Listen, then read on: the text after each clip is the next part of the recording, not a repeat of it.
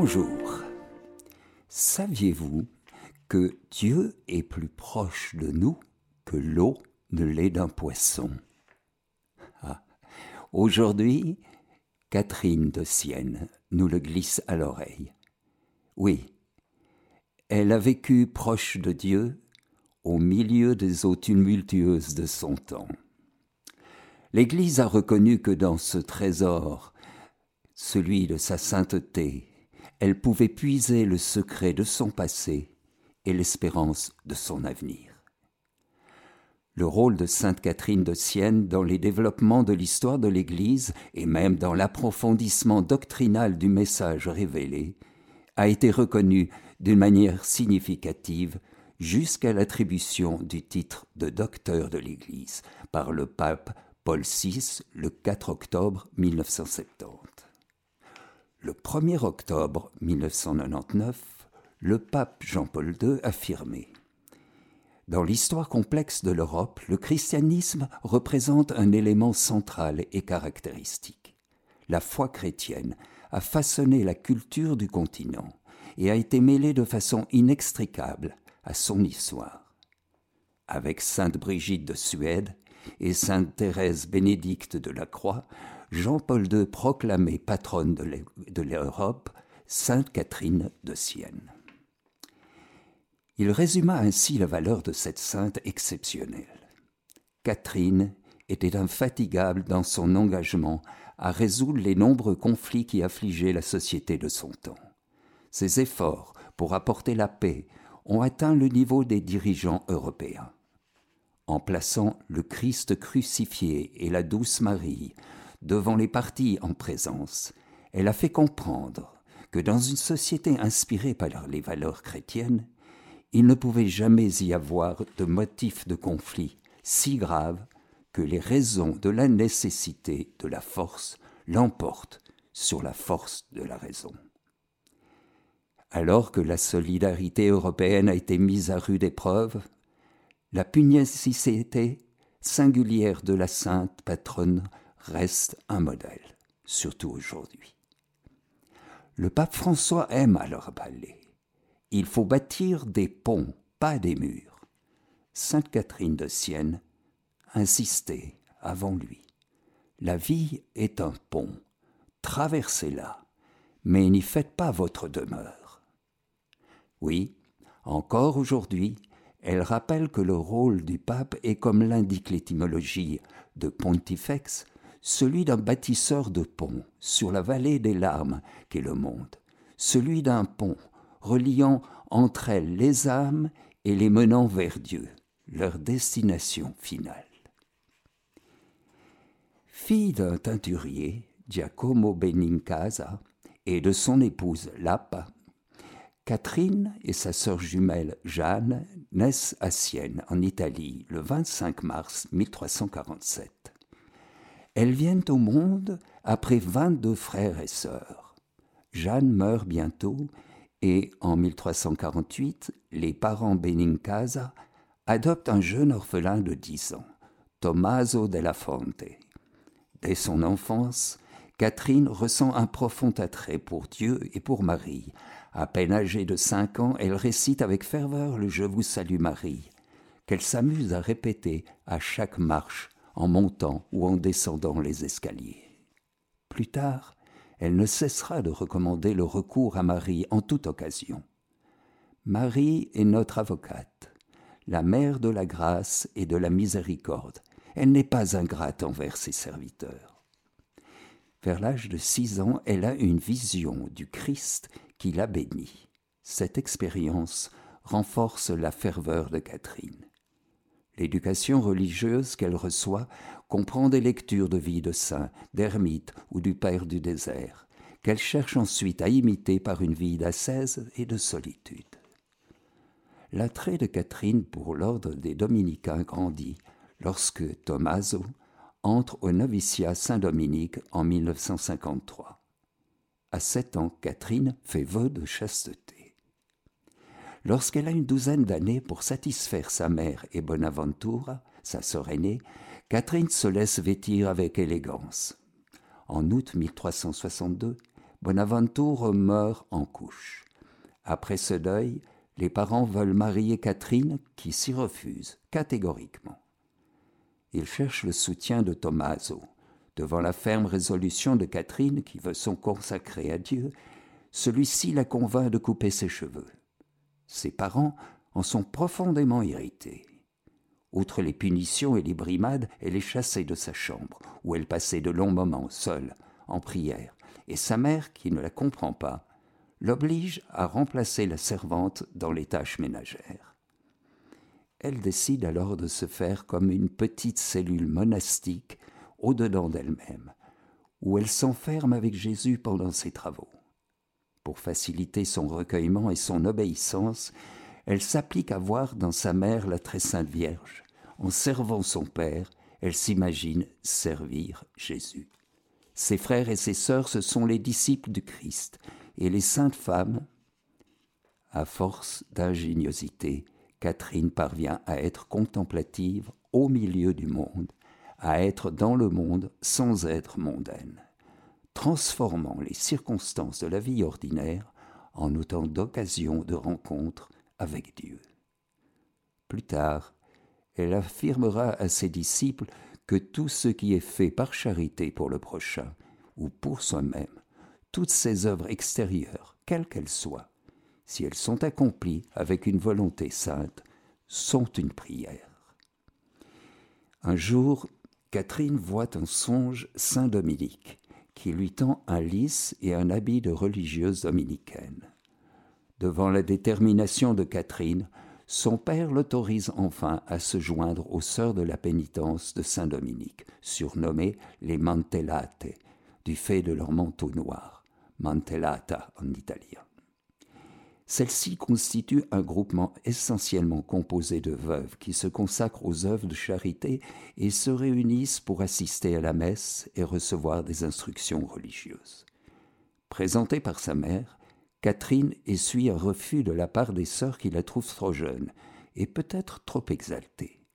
Mais peu de temps après, bouleversée par l'ardeur et le courage de Catherine, qui a supporté une grave maladie, les sœurs acceptent de la recevoir et vers la fin de 1364, elle revêt l'habit.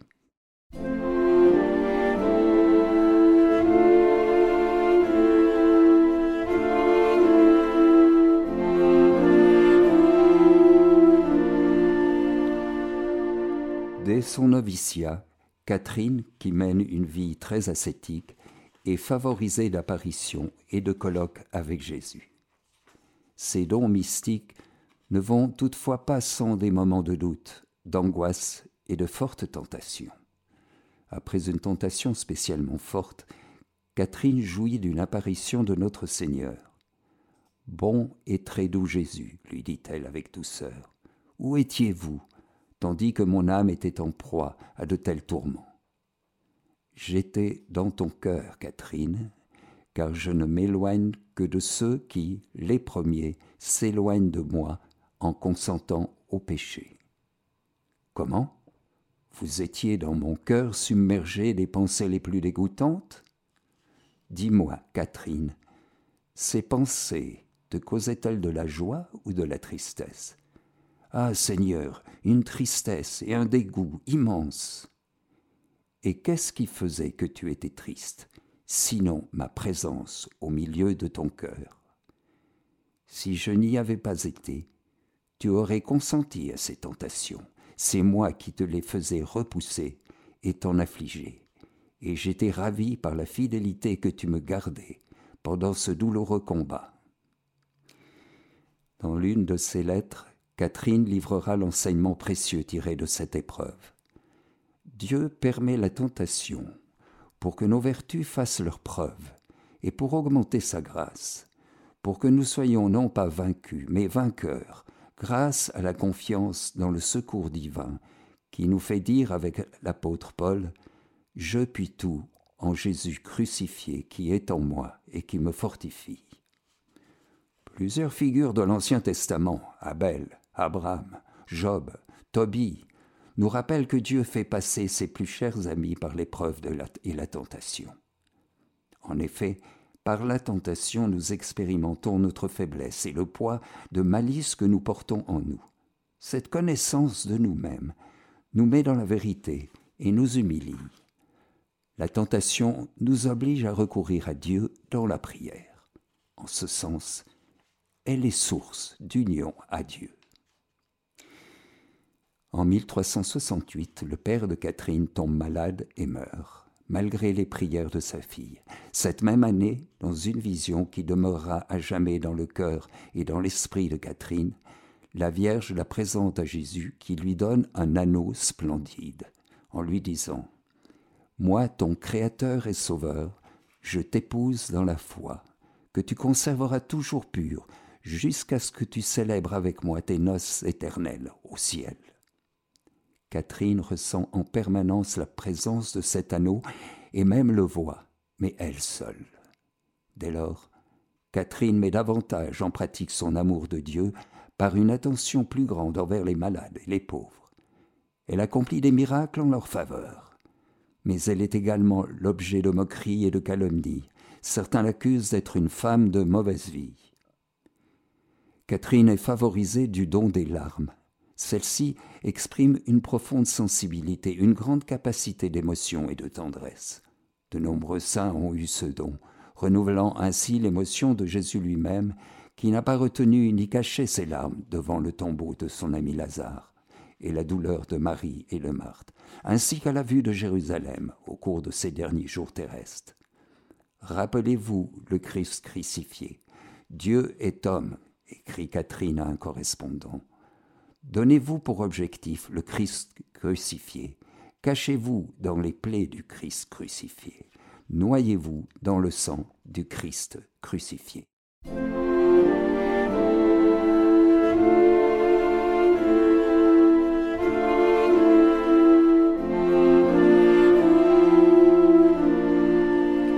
Par l'intermédiaire de son frère Tommaso, Catherine fait la connaissance de Bartolomeo di Domenico un jeune dominicain. Une grande amitié spirituelle naît entre eux. Bartholoméo lui enseigne la théologie et lui prodigue ses encouragements. La renommée de Catherine se répand et elle développe une intense activité de conseil spirituel à l'égard de personnes très diverses, nobles et hommes politiques, artistes et gens du peuple, personnes consacrées, ecclésiastiques. Autour d'elle se forme un groupe de disciples qu'elle exhorte à travailler au salut du prochain.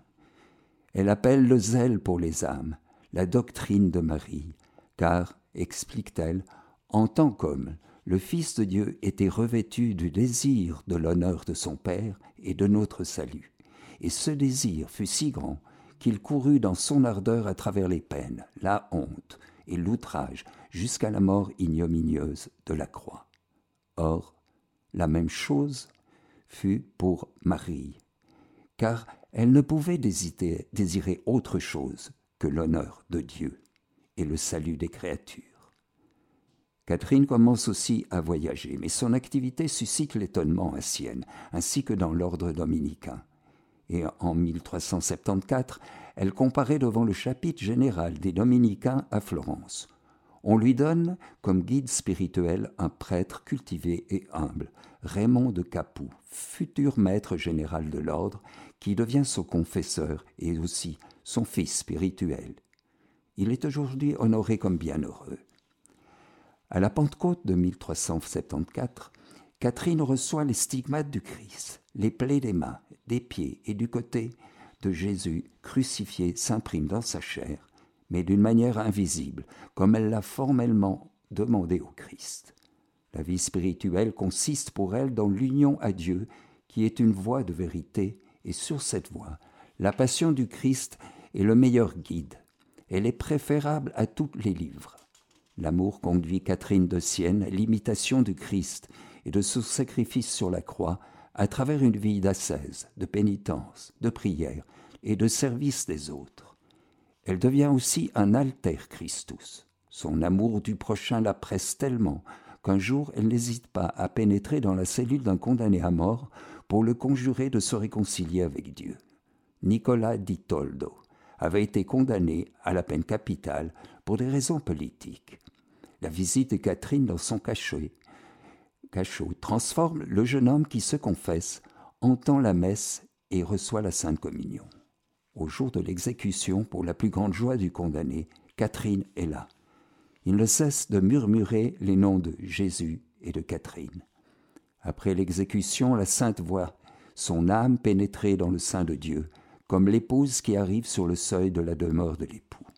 Plus tard, Dieu révélera à Catherine comment cette condamnation avait permis à Nicolas di Toldo de recouvrer l'état de grâce, l'amitié de Dieu et d'obtenir ainsi la vie éternelle. À partir de 1375, Catherine s'engage pour le retour des papes d'Avignon à Rome. Depuis 1309, la papauté demeurait en Avignon pour des raisons politiques, ainsi que pour l'unité et l'indépendance de l'Église, qu'aucun saint peut-être n'a aimé autant qu'elle. L'Église, écrit-elle, n'est rien d'autre que le Christ lui-même, la dépositaire de l'amour de Dieu pour les hommes, et l'Église hiérarchique est le ministère indispensable pour le salut du monde. De là découle le respect et l'amour passionné de Catherine pour le souverain pontife, en qui elle voit le doux Christ sur la terre, et à qui sont dues une affection une obéissance filiale.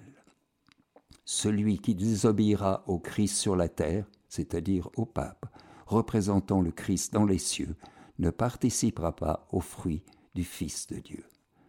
Les exhortations de Catherine sont la mise en œuvre de la mission qu'elle a reçue de Dieu. Il ne s'agit pas pour elle de bouleverser les structures essentielles de l'Église, ni de se révolter contre les pasteurs ou d'innover en matière de culte et de discipline, mais de rendre à l'épouse du Christ sa vocation première. Sainte Catherine faisait remarquer le pape Paul VI à aimer l'Église dans sa réalité qui, comme nous le savons, a un double aspect. Le premier, mystique, spirituel, invisible, L'aspect essentiel est confondu avec le Christ rédempteur et glorieux. Le second aspect est humain, historique, institutionnel, concret, mais jamais séparé de l'aspect divin.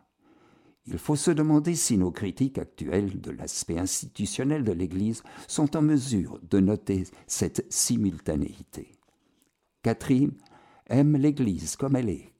Catherine n'aime pas l'Église pour les mérites humains de qui lui appartient, ou la représente. Si on pense aux conditions dans lesquelles se trouvait l'Église alors, on comprend bien que son amour avait bien d'autres motifs. Sainte Catherine ne cache pas les fautes des hommes d'Église, mais tout en s'élevant contre cette décadence, elle la considère comme une raison supplémentaire et une nécessité d'aimer davantage.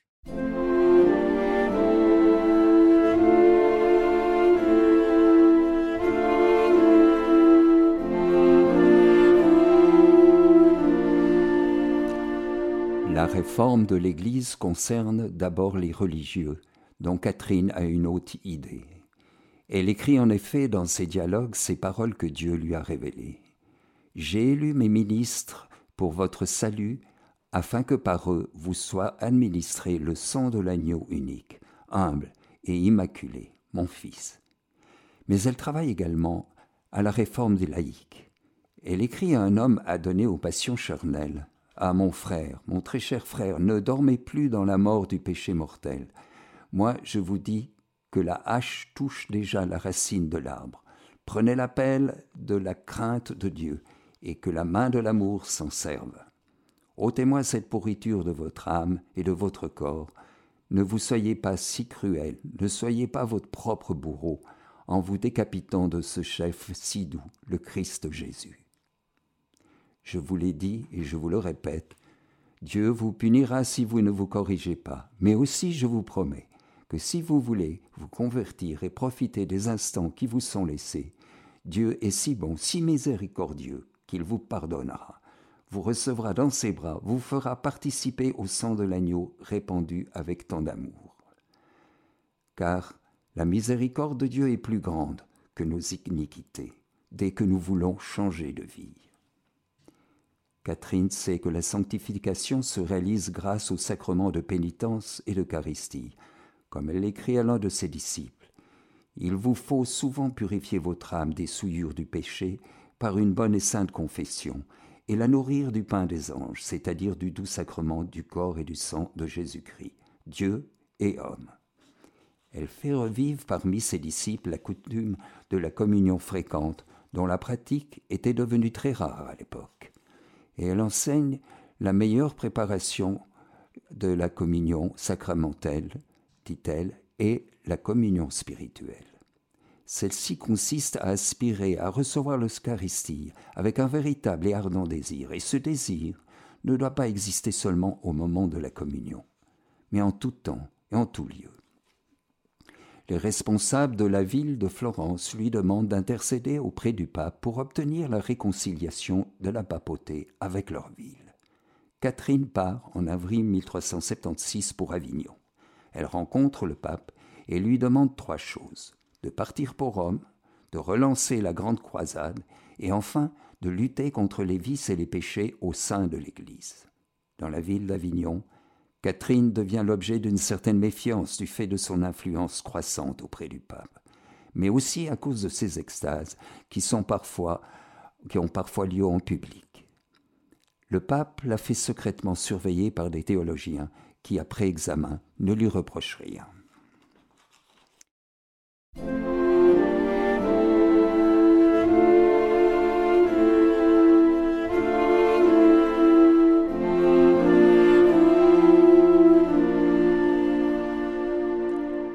Grégoire XI, pape français à la mauvaise santé et à l'esprit craintif, quitte Avignon le 13 septembre 1376 pour l'Italie, qui est en proie à de violents troubles. Il parvient à Rome le 16 janvier 1377. Catherine, elle, se rend à Sienne avant d'être envoyée par le pape à Florence, ville toujours en révolte contre la papauté. Catherine tourne le regard des Florentins vers le Christ crucifié et la douce Marie. Elle leur affirme que pour une société qui s'inspire des valeurs chrétiennes, il ne peut jamais y avoir de motif de querelle si grave que l'on puisse préférer le recours à la raison des armes plutôt qu'aux armes de la raison. En 1378, elle bénéficie de nombreuses extases qui sont à l'origine des dialogues, traités spirituels qu'elle dicte à ses secrétaires. Le 27 mars 1378, le pape Grégoire XI meurt. Peu après, Urbain VI est élu pour lui succéder. Mais des cardinaux, principalement français, mécontents de l'autoritarisme du nouveau pontife, se réunissent à Fondi le 18 septembre 1378 et élisent comme pape le cardinal Robert de Genève, qui devient l'antipape Clément VII. Cette séparation du pape légitime est pour Catherine de Sienne un acte très grave dans la mesure où il conduit à un schisme qui durera 40 ans. Catherine quitte Sienne et arrive à Rome le 28 novembre 1378. Elle est reçue par le pape Urbain VI, qui voit dans sa présence un soutien important. Ressentant comme une douleur immense cette division de l'Église, elle commence une croisade de prière et recommande d'agir avec charité pour parvenir à résoudre les problèmes de la chrétienté. Elle appelle les princes et les villes à l'obéissance au pape et demande aux religieux et aux ermites de le soutenir. Le 29 janvier 1380, lors de sa dernière visite à la basilique Saint-Pierre, Catherine, absorbée en extase dans sa prière, voit Jésus s'approcher d'elle et poser sur ses faibles épaules la barque, lourde et secouée de l'Église. Accablée par un si grand poids, elle défaille et tombe. Peu après, malade et épuisée, sans doute à cause de ses nombreuses pénitences, elle fait ses adieux à ses amis. Lorsque le 29 avril, la malade sent sa fin approcher, elle prie particulièrement pour l'Église catholique et pour le Saint-Père. Avant de mourir, elle déclare J'ai consommé, donné ma vie dans l'Église et pour la Sainte Église, ce qui m'est une grâce très particulière. Puis, le visage rayonnant, elle prononce les paroles du Sauveur.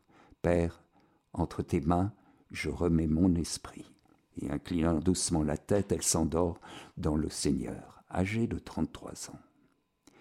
Le sacrifice de Catherine, historiquement, parut un échec, reconnaissait le pape Paul VI.